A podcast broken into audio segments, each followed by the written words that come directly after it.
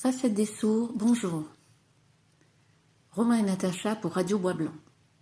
Romain, aujourd'hui la question est peut-on parler de langage des signes?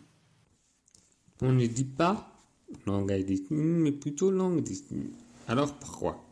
Bah, Avant tout, un langage est un système de code qui est basique rudimentaire, alors qu'une langue, c'est un système de communication vocale, graphique, qu'utilise une communauté pour s'exprimer. Or, la langue des signes française, elle est riche, avec sa propre syntaxe, sa propre grammaire. Par exemple, il y a deux méthodes pour nommer une personne. Soit en épelant ton prénom lettre par lettre, via la dactylologie, c'est-à-dire qu'une lettre correspond à un signe, soit via les noms signés. Autrement dit, on attribue un à une personne en fonction de ses caractéristiques propres. Disons qu'on a une amie qui porte un béret rouille, donc on va lui attribuer un signe béret rouille. Et maintenant la lecture. Victor Abou, Une clé sur le monde, chapitre 1. Une porte s'entr'ouvre. 21 février 1977. Le 21 février, donc après ma journée de travail, je me rendis au château de Vincennes. Nous arrivions devant la grande tour du village par petits groupes de différents horizons. Je reconnus certaines personnes que j'appréciais plus ou moins. En ces temps, la communauté sourde était particulièrement cloisonnée, chacun restait dans son clan, dans ses habitudes. On ne se mélangeait pas. Nous nous dévisagions, j'étais intriguée.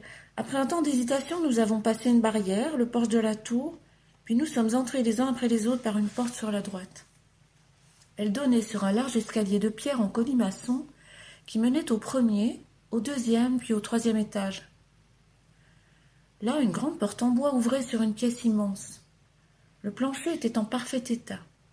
D'imposantes poutres ornaient le plafond, les murs étaient en pierre, semblaient parfaitement entretenus. J'étais émerveillée par ce lieu.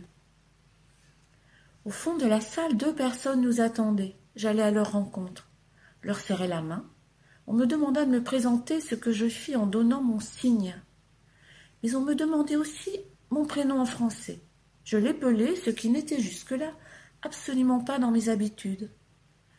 Mon interlocuteur était sourd. Il se présenta à son tour en épelant son nom. Il s'appelait Alfredo Corrado et était américain. C'est plus tard que nous lui avions attribué son signe, tout simplement à elle.